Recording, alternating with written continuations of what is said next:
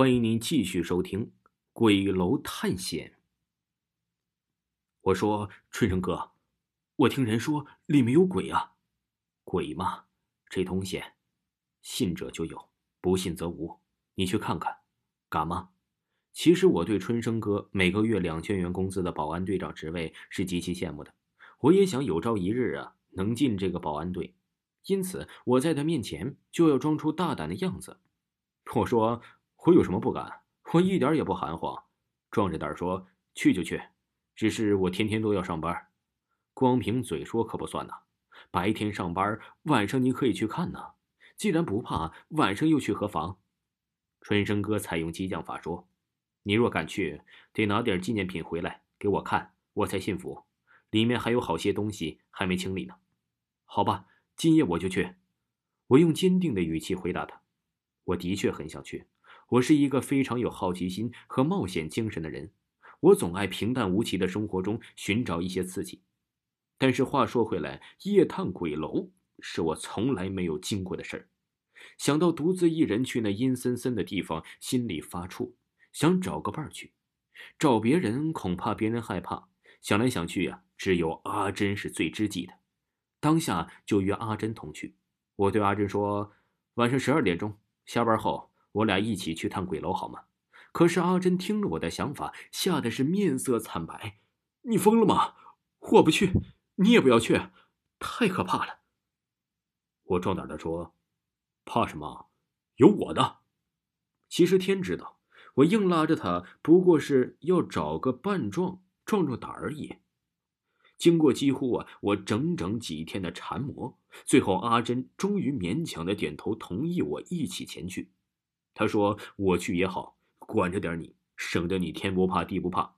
我们见情况不对，马上就退出来。”阿珍比约定时间呢晚了一点出来，一见我迫不及待就问道：“手电筒你带了吗？”“带了。”“我们真的去冒险吗？”他问道。看得出来，他仍然非常害怕，声音都在微微的打颤。其实我的心里呀，也是有一点紧张。但是更多的是为了租到自己敢住的而又便宜、舒适、宽敞的住所。十分钟后，我俩站在了鬼楼前面。夜色下，这座旧楼比白天看上去显得更加阴森恐怖。两扇楼门是一开一合，里面黑漆漆的，看不到任何东西。阿珍扯着我的衣袖说：“平哥，咱们回去吧，我害怕。”隔着衣服，我都能感觉到他的手。冰凉冰凉的。其实啊，我看着那月色下破败的楼房，心里也有点发怵。但是服输不是我的性格。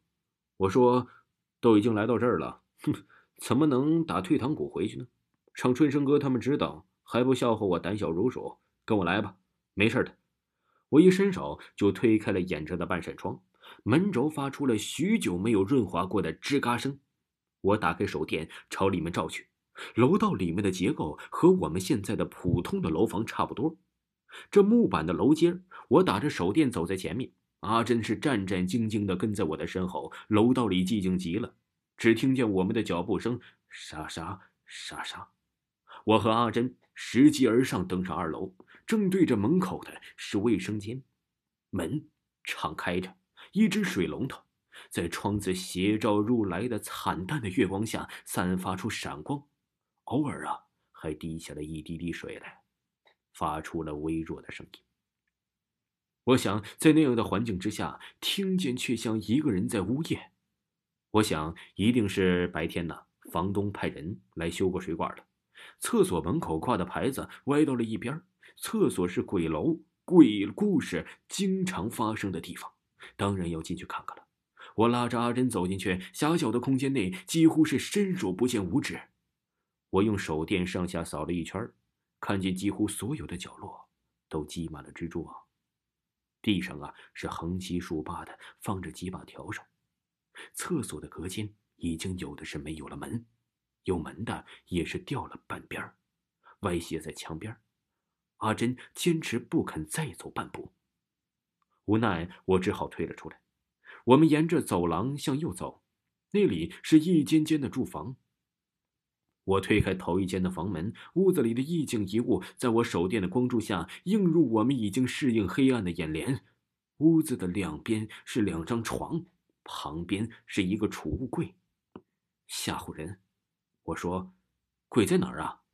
阿珍显然没有心思去研究这个，她用微微发颤的声音说：“还是走吧，转了一圈，也也够了。”我正想开口表示反对，但要说出的话被我们接下来听到一个声音截住了。